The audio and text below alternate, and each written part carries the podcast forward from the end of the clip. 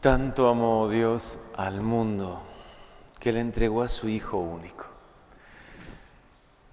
Qué maravillosa frase, qué palabra tan poderosa la del Evangelio de San Juan, la que escuchamos hoy en la aclamación antes del Evangelio. Es como un faro luminoso que de verdad llena de luz, de claridad, todo lo que es la cuaresma y lo que vamos a vivir también en Semana Santa, en Pascua. Tanto Dios nos ama, tanto nos ama el Señor, que ha entregado a su propio Hijo, a Jesús. Puede ser que nos lleguemos a acostumbrar a escucharlo, así como a mirar a la cruz, ¿no? Y ver una imagen que ya no nos sorprende tanto, que ya no nos impacta tanto, pero es realmente conmovedor mirar a Jesús en la cruz y saber que es el Hijo de Dios, que es Dios mismo que ha venido a salvarnos, que ha venido a traernos la salvación. Por eso, qué bello es el salmo de hoy, sábado, aunque estamos haciendo la lectura del domingo, pero retomando un poco las lecturas de hoy también el Señor es compasivo y misericordioso. Es lleno, está lleno de misericordia el Señor. Y como dice en el Salmo, Él perdona tus pecados y cura tus enfermedades. Perdona tus pecados, de verdad los perdona, los borra, los limpia de tu alma para siempre y ya no se acuerda más de ellos. Y nos recuerda tanto a esa parábola bellísima del Padre misericordioso, ¿no? Se conoce más como el Hijo pródigo, pero el gran protagonista es el Padre, que lleno de misericordia, mira todos los días por la ventana a ver si su Hijo regresa, ¿no? Y cuando lo ve regresar, los verbos son bellísimos, los de ese Evangelio. Corrió hacia él y echándose a sus brazos, echándole los brazos al cuello, lo cubrió de besos. Hay un canto muy bello que dice, no dices nada, solo me abrazas. Pues así hace Dios con nosotros.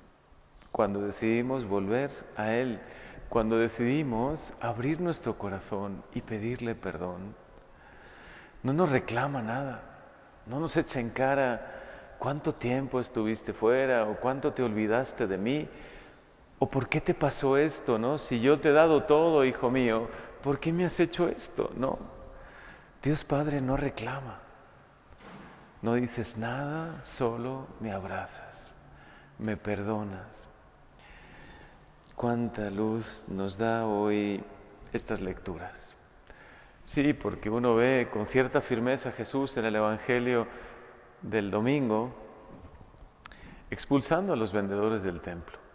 Porque para Jesús es tan importante la casa de oración, el templo, que Él mismo después afirmará que es su propio cuerpo que se ofrece por nosotros. De hecho, desde el Viernes Santo lo escucharemos, como el velo del templo se rasgó en dos y ya no, no hay que acudir necesariamente al templo, ¿no? al templo de Jerusalén, para encontrar la presencia de Dios, sino que en Él, en Jesús, en Dios mismo que se ofrece por nosotros, en Él encontramos la salvación, encontramos la misericordia de Dios. Que esta palabra de hoy que el Señor nos dirige nos llene de gratitud que el Señor es compasivo y misericordioso, que de verdad tanto nos ama, que ha entregado a su propio Hijo, que nosotros lo recibamos, porque Dios Padre nos lo entrega y nos lo entrega en cada Santa Misa. Ahora lo verás en el ofertorio, levantaremos el cáliz, el pan que se transformará en el cuerpo de Jesús y después en la consagración de igual manera, veremos a Jesús levantado, como lo levantaron aquel día en la cruz, ofreciéndose por nosotros. Dios Padre como que nos dice, aquí está mi Hijo muy amado. Yo te lo entrego, lo ofrezco por ti. El Señor se ofrece por ti, por tus faltas, por tus pecados, por tu vida, por tu familia. Se ofrece por todo lo que más te importa. Que podamos recibirle con fe, que podamos acogerle en nuestro corazón y vivir estos días, que no son muchos, porque ya estamos en marzo, y en marzo llegará también la Semana Santa. Que podamos con todo nuestro corazón decirle, yo te quiero recibir Jesús. Quiero recibir la gracia que me ofreces. Ofrezco también yo lo mejor de mí mismo, de mi vida, en esta Eucaristía, cuando tú seas presentado aquí sobre el altar en el ofertorio. Y quiero escuchar la voz de Dios, la voz de Dios Padre, diciendo, este es mi Hijo muy amado.